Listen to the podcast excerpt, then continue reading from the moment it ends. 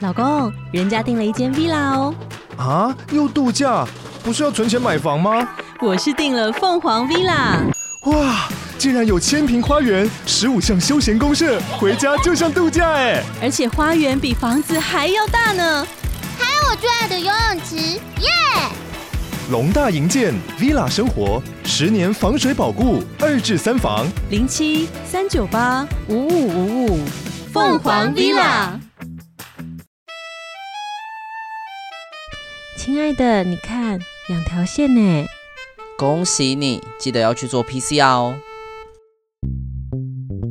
欢迎收听轻描淡写，大家好，我是豆哥。我是塞的，听到那么奇怪的开场，就知道我们今天没有要好好讲故事了。对我觉得这次确诊的经验太令我印象深刻了，一定要跟小北七分享。那我们先换一个轻松一点的音乐吧。哎，塞德，你还好吗？你突然跟我说要把这周的排程改成分享确诊的故事，我觉得你超有事的。我也这么觉得。你知道，在我身体不舒服疑似确诊的那一晚，睡前我量了体温，三十七点五度，微发烧，反而让我有点小失望。啊？为什么？我觉得烧得不够严重啊。你有什么毛病啊？后来我因为身体不舒服，凌晨三点多起来，再量了一次体温，一看三十八点二度，哦，那个时候真的觉得太好了，我赶快拍起来，明天可以拿来发现动，这样我就可以再少写一篇现动故事了。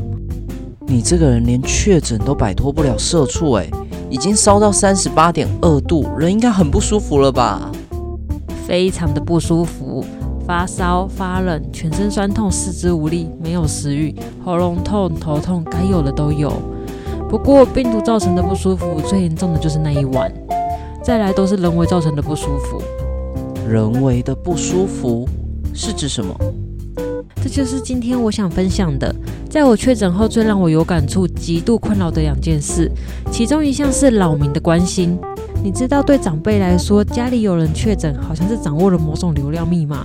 不到一天的时间，所有的亲戚都知道我确诊的消息，于是我收到了非常大量的关心简讯。这也是长辈关心你的方式啊，我觉得挺好的。如果你知道我发生什么事，你就不会这样想了。这件事情是发生在我验完皮西亚，收到确诊通知后开始隔离的第一天。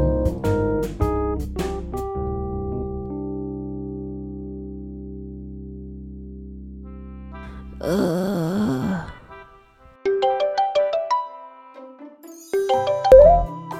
喂，听你妈说你确诊了，身体还好吗？有没有吃药？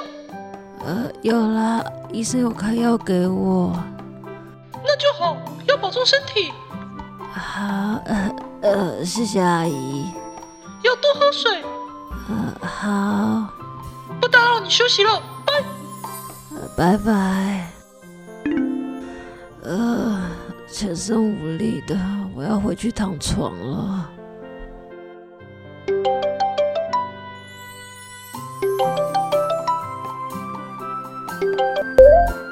喂，刚刚忘了提醒你，多喝水，喝温开水，好，我知道了。不可以喝饮料。好，快去休息。呃，感觉病情又变得更严重了。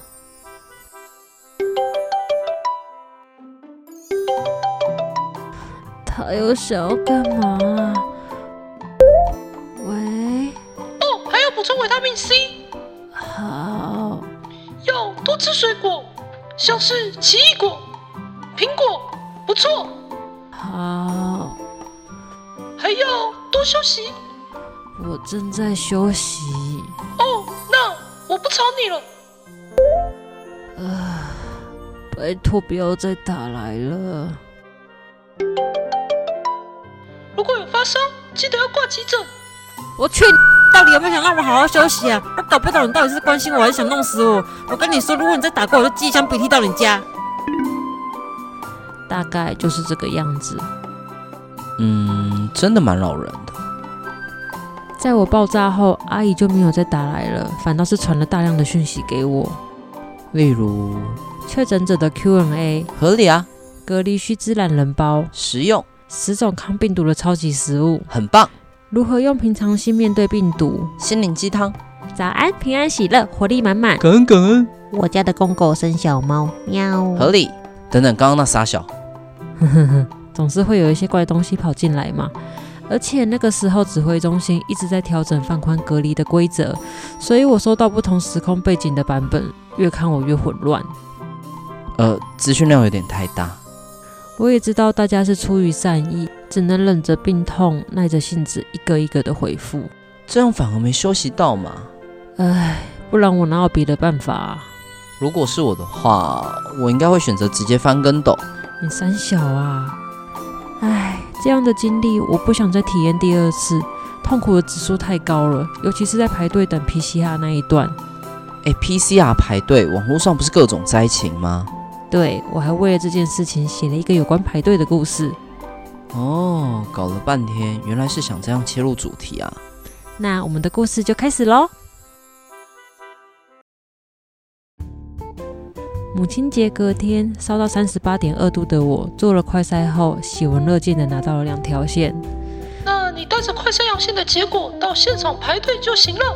身为优良市民的我，立刻拨打了一九二二。在听了无数次的转接语音后，终于得到这个结果。我立马动身前往医院，到了现场，已经看到满满的排队人潮。我靠，人也太多了吧？呃，请问是从这里开始排队吗？你手上的是快筛阳性的试剂吗？呃，对，后面有快筛阳性的专属筛检站，你直接到那边等就行了。我询问刚好路过的护士小姐姐，她看到我手上拿着快筛阳性的试剂后，亲切地为我指引另一条道路。我的膀胱都要爆了，早知道就不要喝那么多水。哎，排队排好久哦，怎么队伍都没有前进啦？翻跟斗，翻跟斗，翻跟斗。嗯， 你够了哦，是不是很想我送一箱鼻涕给你？抱歉，那那那之后呢？在护士小姐姐的指引下，我快速地穿过那些排队的人潮，看着那些排得满头大汗、等得不耐烦的人们，我心中正在暗自窃喜着：哼，无知的渔民们，你们就继续排队排到死吧！像是拿到最尊荣的 VIP 特权，我得意地往深处走去。总感觉你一嚣张就会出事。你说对了，乐极生悲绝对是最适合套用在我身上的形容词。当我踏着轻快的脚步走到快筛阳性的专属检测站时，我才知道护士小姐姐指引我的路是通往地狱的路。通往地狱的道路，不要污名化筛检站啦！不信的话，你自己看这支影片。啊，这些都是排队的人，对，靠，也太扯了吧！排队的队伍应该有两公里长了吧？所以我才说这是排队地狱啊！我把影片放在 IG 的图文故事里，有兴趣的小北西可以自己去看哦。嗯，所以你有排队吗？有啊，我默默走到队伍的尾巴，开始永无止境的漫长等待。 光是听到我就觉得很累。中间还是看到不少的人生百态，所以还算是蛮有收获的。比如说，哎，有人排队排到休克了啦！哎，赶快叫救护车！白痴哦，这里就是医院，直接带进去就好啦。那你带我才不要，等一下出来要重新排队。啊？那那那这个人要怎么办？嗯，装作没看到吧。靠，有够没爱心！人性嘛，尽管出了这样跟那样的小插曲，丝毫不影响人们对排队的热情。我的结论是，台湾人还真爱排队。啊、结果嘞，你有排到吗？折腾了很久，我终于从队伍的尾巴排到中间的地方。我心想，好在那一天老天爷赏脸，给了一个不热不雨的天气。结果，忽然下起大雨，雨大到让我全身湿透了。去的！你也太衰了吧！你就这样放着给他淋雨哦？当然没有。你要想，我前一天晚上才发高烧，怎么可能让自己在那边淋雨？我赶紧到附近的超商买了雨衣跟毛巾，回到了队伍。哦、结果呢？原本排在我后面的人看到我离开后，马上补上我的位置。看到我回来后，像是在驱赶害虫似的，把我赶出了队伍。我只好默默回到队伍的尾巴，重新排队。嗯，毕竟脱队了嘛。当我回去重新排队时，雨就停了。去你！真是一场悲剧。于是2,000 years later. 排队排了四个小时的我，腿软的推开小门走进房间。咦，马桶？检测站呢？巡视四周的环境，我才发现到我人生处在厕所。靠！我排错队伍了，去你！呃，干，你是不是脑子烧坏啊啦、总之，这个故事就是这样。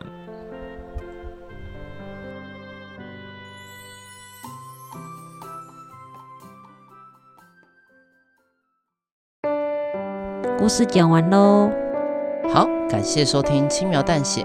以上为我在确诊后的日子的故事内容，以上的故事纯属虚构，博君一笑。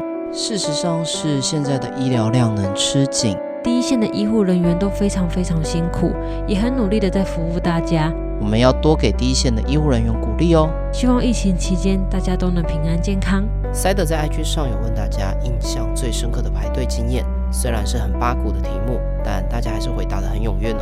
我们有挑了几个觉得很有趣的回答来跟大家分享。